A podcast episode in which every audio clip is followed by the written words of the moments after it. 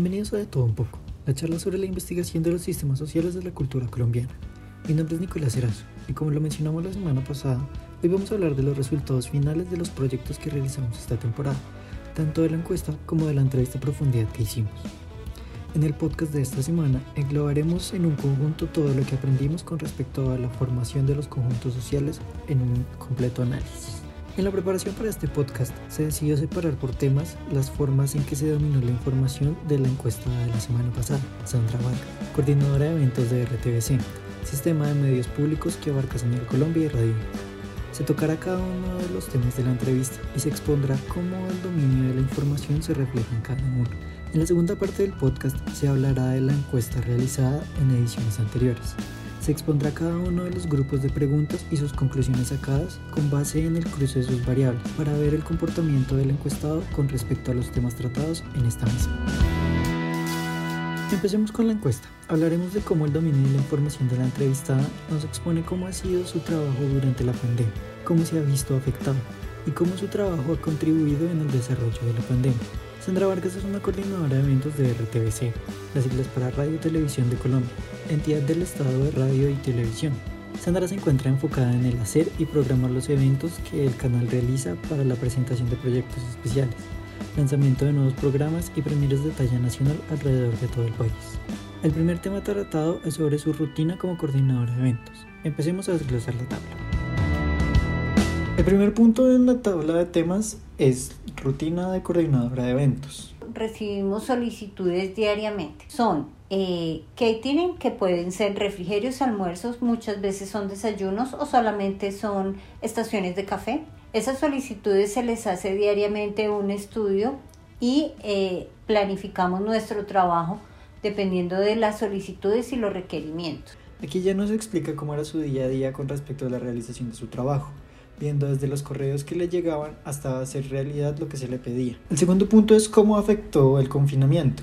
Pues esto ha cambiado mucho porque obviamente de acuerdo a, las, a la normatividad decretada por el gobierno, en, primer lugar tuvimos eh, un confinamiento total, o sea que eh, nadie podía salir, después que no se podían tener reuniones de más de 10 personas, después pasó a 50, entonces la cantidad de los eventos que realizamos se disminuyó en un 80% más o menos.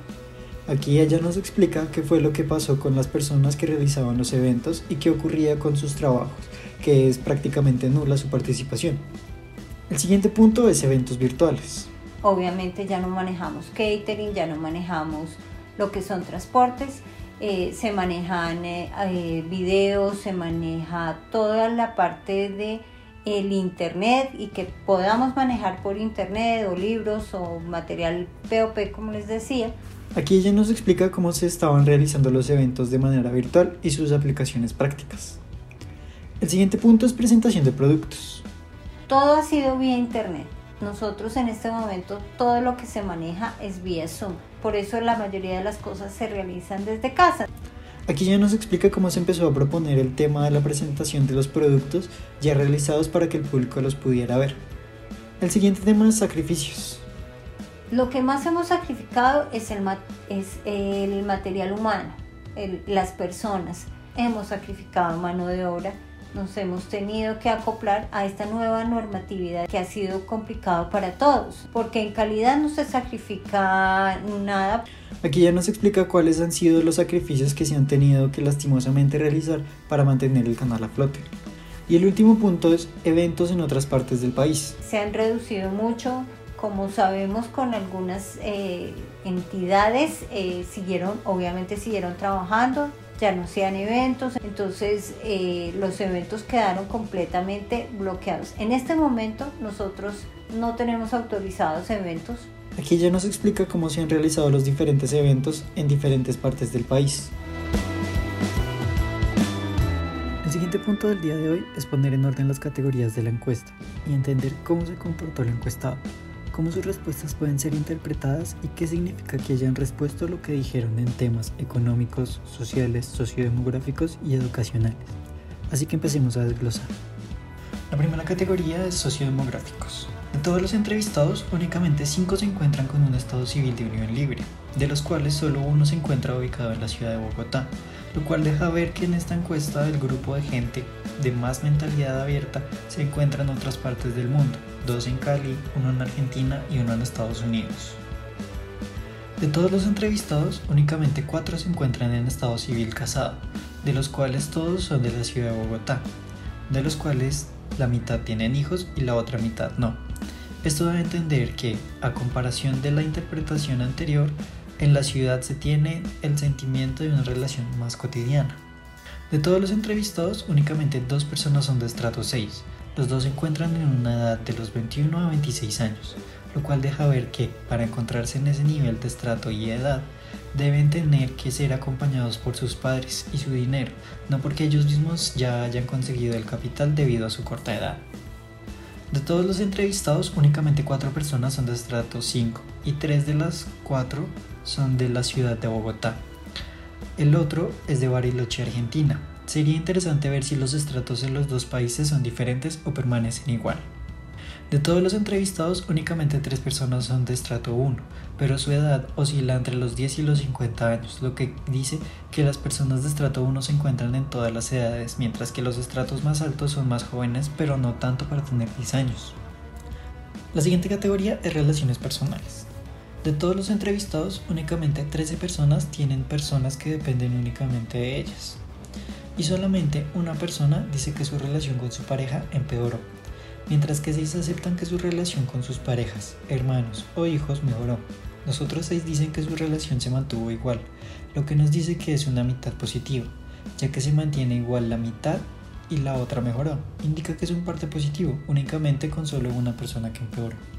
De todos los entrevistados, 76 personas no tienen a nadie que dependan únicamente de ellas.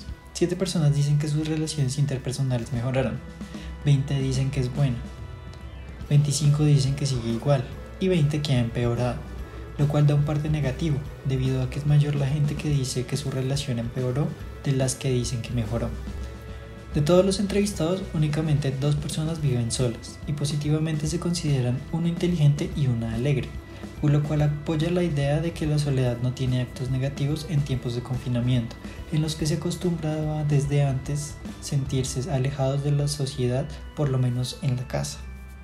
De todos los entrevistados, 58 personas viven con una familia integrada por el círculo más cercano de la familia, ya sea uno o dos padres, uno o dos hermanos. 25 realizan actividades con la familia, como juegos de mesa, ver películas y series en familia, lo cual indica que menos de la mitad realiza estas actividades con las personas que están con él o ella en la casa. De todos los entrevistados, solamente dos personas que no tienen a nadie a cargo realizan actividades diferentes al resto, como pintar y coser además de leer y escribir, lo que dice que el resto de las personas realizan actividades relacionadas con la tecnología o con cosas menos de elaboración artística. La siguiente categoría es educación. De 80 personas que dijeron que sí estudian durante la pandemia, solamente 9 dijeron que están económicamente a cargo de alguien, por lo que al ser tan poca cantidad de gente no es un factor a tener en cuenta en el ámbito económico.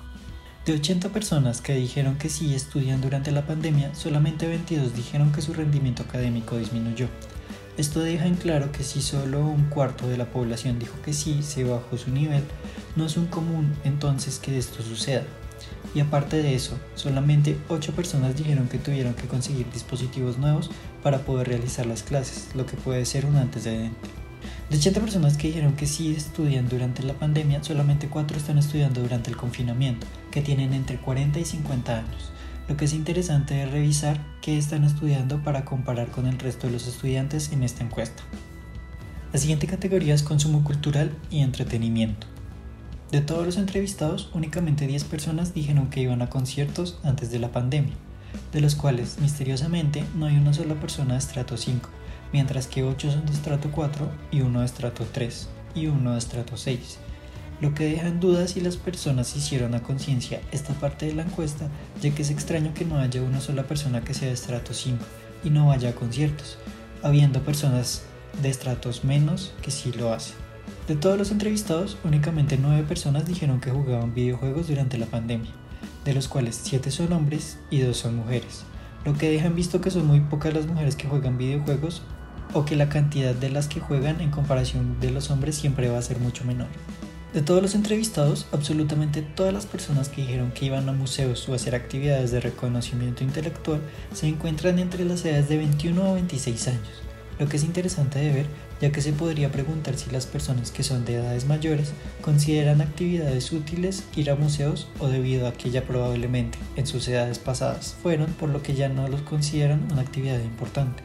De todos los entrevistados, 11 personas dijeron que aprendieron como algo nuevo el tema de la culinaria lo interesante de estas respuestas es que hay personas de todos los estratos, lo que nos deja ver que no importa la clase social, un tema importante de la humanidad siempre va a ser el alimento y cocinar como acto de supervivencia. La siguiente categoría es estilo de vida. De todos los entrevistados, 19 personas dijeron que empezaron a utilizar la aplicación TikTok desde que empezó la pandemia, pero únicamente 3 de las personas son hombres, por lo que únicamente una sexta parte son muy pocos lo que sirve para decir que es una aplicación normalmente utilizada por mujeres. De todos los entrevistados, 8 personas dijeron que empezaron a madrugar como hábito adquirido en esta pandemia, de los cuales la edad tope está entre los 30 a 40 años, lo que dice que las personas mayores tienen dos opciones. O no madrugan en lo absoluto o son personas que siempre han madrugado, por lo que no es hábito nuevo adquirido. De todos los entrevistados, 15 personas dijeron que usan los juegos en descarga o en línea de los cuales dijeron que nunca salieron de su casa durante el confinamiento, lo que deja pensando que la cantidad de horas empleadas para los videojuegos podría ser en un nivel de horas elevado, mientras que las otras nueve personas que dijeron que jugaban tendrían menos tiempo debido a las otras actividades que realizaron por fuera de la casa. La siguiente categoría es economía. De todos los entrevistados, 51 personas dijeron que algún familiar desmejoró o perdió su empleo, Solamente 17 dijeron que empezaron su propio emprendimiento, lo cual daría a pensar que para solventar su nueva situación económica empezaron a vender productos o a ofrecer servicios propios para mantenerse a flote. De esas 17 personas, 12 dijeron que su emprendimiento era totalmente nuevo, que no venía en un proceso antes de empezar la pandemia. Esto serviría si se pudiera realizar una nueva encuesta únicamente con el afán de preguntar si sus ingresos mejoraron de alguna manera, lo cual daría a entender que sí funciona el hecho de empezar un nuevo emprendimiento. De las otras 5 personas que dijeron que venían con un proceso anterior al de la pandemia, se les preguntó si su negocio había mejorado o empeorado, o se había mantenido, y su respuesta no es lo suficientemente satisfactoria como para decir que fue un éxito durante la pandemia, ya que solamente una persona dijo que su emprendimiento mejoró, mientras que dos dijeron que empeoró y dos dijeron que se mantuvo, habría que ver qué tipo de servicio proveían para relacionarlo con el problema. Y la última categoría es relaciones con la naturaleza. De todos los encuestados, 77 dijeron que veían un cambio en el medio ambiente, lo cual da un parte positivo porque es la gran mayoría de la población encuestada, donde el mayor consenso es que el aire que se pudo respirar desde que el confinamiento empezó fue que el aire era más limpio y más respirable debido a la cantidad de gases que se dejaron de producir por los automóviles. Se puede dar la respuesta a esto por medio de datos verdaderos y no solo de impresiones de los encuestados. De los encuestados que respondieron negativamente a la pregunta de si se dejó un impacto positivo en el ambiente, las respuestas también fueron negativas a la hora de preguntarles cómo ha cambiado su relación con el ambiente, a lo cual respondieron que se mantuvo igual o no mejoró en lo absoluto, dando a pensar que esas personas, en su personalidad, simplemente pueden ser pesimistas y por lo tanto sus respuestas son negativas. A manera de conclusiones me gustaría comentar que poder tener de cerca toda esta información y generar un contenido tan completo, pudiendo estudiar cada una de las respuestas, es un gran paso para poder codificar mejor la información y así poder realizar mejores trabajos o productos con los que se puede llegar más de cerca a alguien que haya contestado una encuesta. Otra conclusión es que si no se pone atención a los datos expuestos en las encuestas o entrevistas, se puede pasar por alto asuntos de suma importancia que en verdad necesitan estar en la primera página de un documento de investigación, por lo que puede ser un tema a tratar desperdiciado. Ahora, por otro lado, también vale la pena hablar sobre los aciertos y dificultades sobre la realización de toda la investigación para estos podcasts.